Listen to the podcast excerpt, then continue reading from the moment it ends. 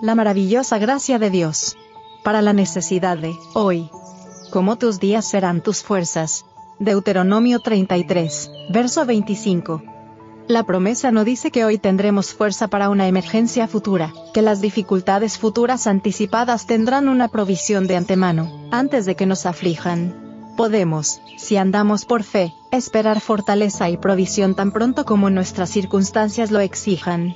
Vivimos por fe, no por vista. El Señor ha dispuesto que le pidamos todas las cosas que necesitamos. La gracia necesaria para mañana no será dada hoy, la necesidad de los hombres es la oportunidad de Dios. La gracia de Dios nunca es concedida para ser malgastada, para que se haga mal uso de ella o se pervierta, o para que se deje enmohecer por el desuso. Mientras lleváis las responsabilidades diarias, en el amor y el temor de Dios, como hijos obedientes que andan en toda humildad de mente, se os dará la fortaleza y la sabiduría de Dios para hacer frente a toda circunstancia difícil.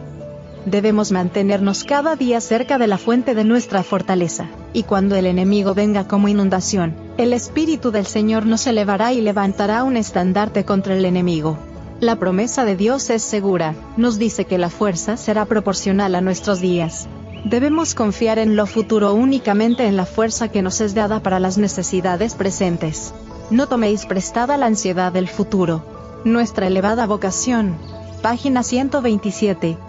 Muchos se abaten anticipando las dificultades futuras. Están constantemente tratando de imponer las cargas de mañana al día de hoy. Así muchas de sus pruebas son imaginarias.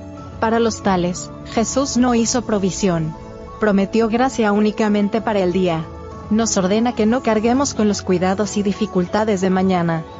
El Señor requiere de nosotros que cumplamos los deberes de hoy, y soportemos sus pruebas. Hemos de velar hoy para no ofender ni en palabras ni en hechos. Debemos alabar y honrar a Dios hoy. Por el ejercicio de una fe viva hoy, hemos de vencer al enemigo. Debemos buscar a Dios hoy, y estar resueltos a no permanecer satisfechos sin su presencia. Debemos velar, obrar y orar como si este fuese el último día que se nos concede. Joyas de los Testimonios. Tomo 2. Páginas 59 y 60.